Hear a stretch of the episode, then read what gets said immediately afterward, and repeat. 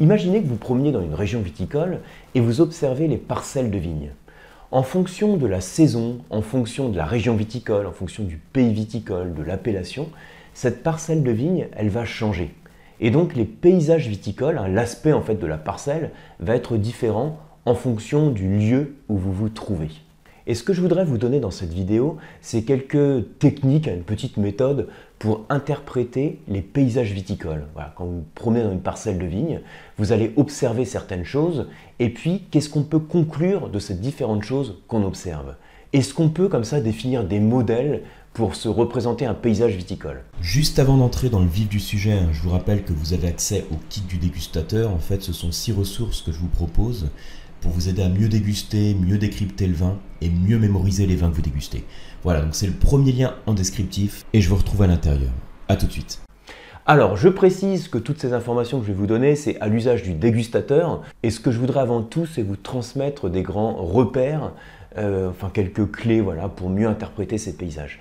Alors, petite précision, c'est vrai qu'en fonction de la saison, les paysages viticoles vont changer.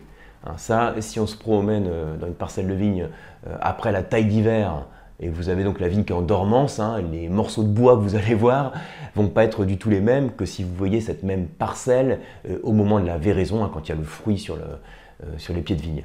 Donc en fonction du cycle de la vigne, les paysages vont changer. En fonction du relief aussi, si la vigne sur des coteaux, des plaines, ça va changer. Mais ici, ce que je voudrais vous donner, c'est quelques repères pour interpréter les paysages viticoles, indépendamment du cycle de la vigne, indépendamment du relief. Et donc, on va se centrer sur le système de conduite de la vigne. En d'autres termes, je pourrais dire sur la manière dont la vigne est gérée par l'homme et sur la manière dont le paysage viticole est façonné par l'homme. Pour vous préciser un petit peu ce que je veux dire par là, euh, parfois dans une parcelle de vigne, vous allez constater qu'il y a des vignes qui sont au ras du sol. Dans d'autres cas, elles vont être beaucoup plus hautes, hein, palissées. Euh, dans certains cas, vous allez avoir les pieds de vigne qui vont être serrés. Dans d'autres cas, ils vont être espacés. Donc tout ça, ce sont des paramètres qui vont jouer sur le, paysage que vous observez. Et alors, pour vous le présenter de manière simple, et dans le cadre d'une petite vidéo comme ça de, quelques minutes, je vais vous le présenter suivant trois vues. D'abord, quand vous approchez de, la parcelle de vigne, vous la voyez de loin, donc c'est la vue de loin. Ensuite, vous continuez à marcher, donc euh, la démarche que vous voulez, vous continuez à marcher, vous voyez la parcelle de vigne de près, c'est la vue de près. Et puis après, on peut aussi changer de vue et la voir du ciel. Donc en pratique, c'est plus compliqué, mais ça permet de définir trois vues. Alors je précise, hein, ces trois vues, c'est une manière que j'ai de présenter un paysage viticole. Donc je vous le présente comme un outil pédagogique, hein, vous le verrez euh, nulle part ailleurs, donc j'espère que ça va vous parler. N'hésitez pas à m'en faire part ensuite dans les commentaires. Alors, on va commencer par la vue de près. Donc je m'approche, euh, pardon, d'abord la vue de loin. Je m'approche de ma parcelle, mais j'en suis encore assez loin. Et je peux constater une chose, c'est si la vigne est plutôt au ras du sol ou plutôt haute. Donc c'est le premier facteur que j'ai mis là, si vous voyez bien, donc vue de loin. Donc ça, c'est une vigne qui est au ras du sol, et ça, c'est une vigne qui est beaucoup plus haute. Donc ça, c'est ce qui définit la hauteur. On peut avoir des vignes qui sont hautes ou bien des vignes qui sont basses. Alors, qu'est-ce qui va définir la hauteur de la vigne? Alors, il y a un cadre réglementaire, hein, mais euh, le facteur principal qui va jouer sur la hauteur de la vigne, c'est surtout lié au climat.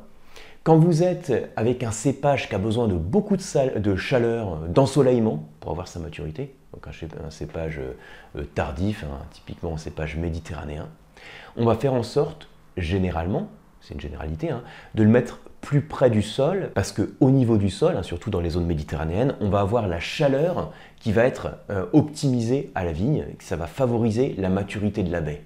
Le principe, c'est que le sol emmagasine la chaleur, il la restitue et il favorise donc la maturité de notre cépage. Alors que quand on est sur des climats plus froids, le risque qu'on a, s'il y a une vigne au ras du sol, c'est qu'elle peut geler, puisque un climat froid, on peut avoir par exemple des risques de gel de printemps, et donc on va remonter la vigne. Donc voilà, pour présenter un peu ce facteur de la vue de loin. Alors ensuite, on a la vue de près. Alors quand on regarde la vue de près, donc moi je vous le présente comme ça, euh, on a différents aspects. On a l'aspect général de la vigne, qui va être défini par plusieurs paramètres, alors que je ne vais pas trop détailler ici, mais si ça vous intéresse, je ferai une autre vidéo dessus, parce que là je vais essayer de rester sur un format assez court. Et cet aspect général, il est défini par exemple par la taille de la vigne. On peut avoir une taille courte ou une taille beaucoup plus longue. Également parce qu'on appelle la conduite de la vigne. La conduite, c'est la quantité de vieux bois hein, qui est laissé euh, sur le pied de vigne. Donc on a des conduites en couronne, je l'ai mis là, ou en cordon. Euh, je ne vais pas du tout vous en parler ici. Si ça vous intéresse, dites-le moi, on en reparlera plus longuement.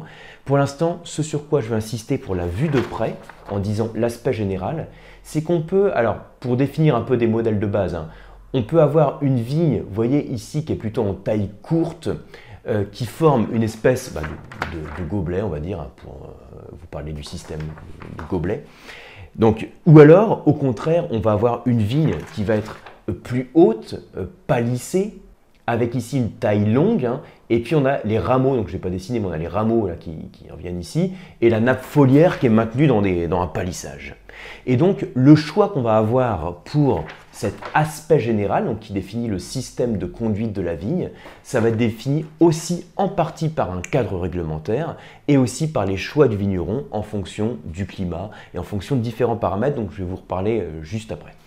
Et ensuite, donc ça, on a vu la vue de loin, la vue de près et la vue du ciel. Qu'est-ce que ça veut dire?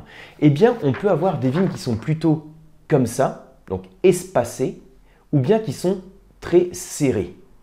Ça, c'est ce qu'on appelle la densité de plantation, c'est-à-dire le nombre de pieds de vigne hectare. On peut avoir 1000 pieds de vigne par hectare, 2000, donc là c'est plutôt une densité de plantation qui est faible, hein, ou 8000, 9000, 10 000 pieds par hectare en fonction de la région viticole et en fonction du cadre réglementaire hein, qui est défini euh, pour l'appellation. Mais de manière générale, par rapport à la densité, je peux dire que quand on a un climat qui est plutôt sec, on va espacer les pieds de vigne, et quand on a, un climat plus humide, pour faire simple, hein, on va resserrer les pieds de vigne pour augmenter la compétition entre les pieds et donc limiter le nombre de ressources pour chaque pied de vigne. Je vous le présente de manière simple, hein, de cette manière-là, euh, serré, espacé. Donc effectivement, on a une corrélation entre le climat et la densité de plantation. Et après, pour un même euh, climat, donc pour une même appellation, on peut avoir des vignes qui sont plus ou moins espacées ou plus ou moins serrées.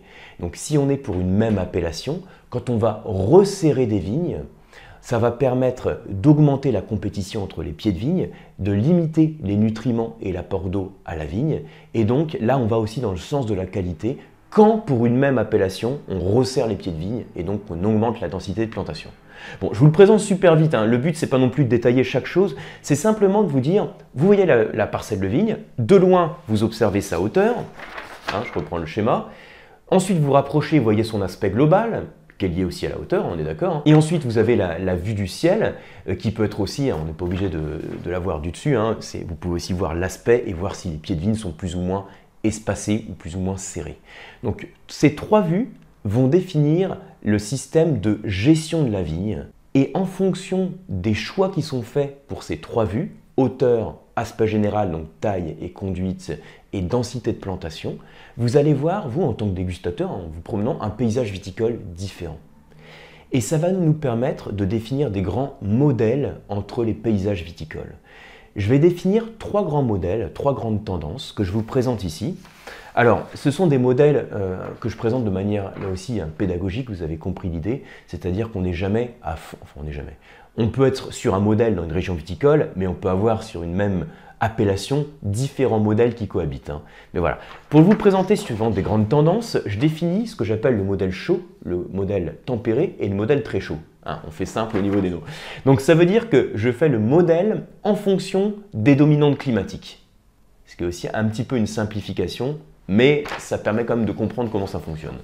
Alors, pour le modèle dit chaud, on va avoir de manière générale une vigne qui va être plus basse, avec une taille courte et des pieds de vigne qui vont être espacés. Vous voyez, hein, on est sur la vue de près, enfin vue de loin, vue de près, vue du ciel. C'est par exemple typiquement hein, les plantations, euh, l'aspect des vignes en, gobelet que vous avez dans les zones méditerranéennes. On espace les pieds de vigne pour limiter la compétition entre les pieds parce qu'on part du principe qu'on a un climat qui est plus sec.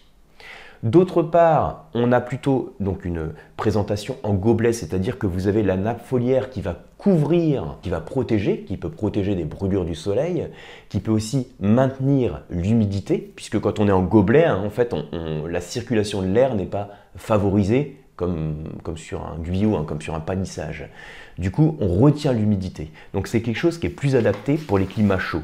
Et ensuite, on a le modèle tempéré, sur lequel on va avoir une vigne plus haute, donc pour laquelle on va généralement palisser, donc avoir des, fils, hein, des piquets pour maintenir la nappe foliaire. Et puis une taille qui va être généralement plus longue, et puis des pieds qui vont être resserrés. Pourquoi? Donc on resserre les pieds de vigne parce qu'on part du principe que, donc en termes d'humidité, on va aussi augmenter la compétition entre les pieds de vigne pour avoir des, baies qui vont être plus concentrés. On va palisser parce que ça va permettre d'optimiser l'ensoleillement sur la baie et favoriser la maturité de notre fruit, hein, de notre raisin. Et puis en plus, en palissant, ça favorise la circulation d'air et ça évite l'accumulation, par exemple, de foyers d'humidité qui peuvent euh, faire qu'il y, a un développement de maladies euh, cryptogamiques pardon, qui sont liées aux, champignons, à la pourriture. Et puis ensuite, pour aller un petit peu plus loin, j'ai défini un modèle très chaud qu'on va retrouver éventuellement dans les vignobles du Nouveau Monde. Donc là, l'idée, c'est que si on met les vignes trop près du sol, s'il fait alors très chaud, ça veut dire qu'on a un risque de brûlure de la vigne. Donc on va remonter la vigne, hein, même la palisser. Et on va ensuite, en général, plus espacer, alors là ça va dépendre aussi de, l'irrigation, hein, mais on va plus ou moins espacer les pieds de vigne pour limiter la compétition entre les pieds. Donc maintenant, les travaux pratiques, c'est d'arpenter les vignobles et puis de voir si on se rapproche plutôt de tel ou tel modèle que je vous ai présenté de manière un petit peu simplifiée et de manière indicative, parce qu'on constate que dans une même région viticole, hein, comme je disais tout à l'heure, on peut avoir des modèles qui cohabitent, on peut avoir des vignes en guyot et d'autres en, gobelet pour un même cépage, ne serait-ce que, pour favoriser les vendanges mécaniques par exemple. Le fait d'avoir des vignes hautes et palissées, ça permet le passage des machines à vendanger, ce qui n'est pas forcément possible sur, avec d'autres systèmes de conduite. Donc il y a logiquement des adaptations, c'est toujours un peu plus complexe que de simples modèles, mais en tout cas j'espère quand même que ces quelques outils vont vous aider, vont vous servir à mieux comprendre les paysages viticoles.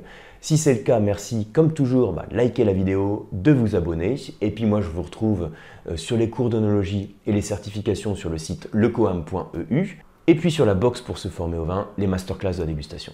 Merci, à très bientôt.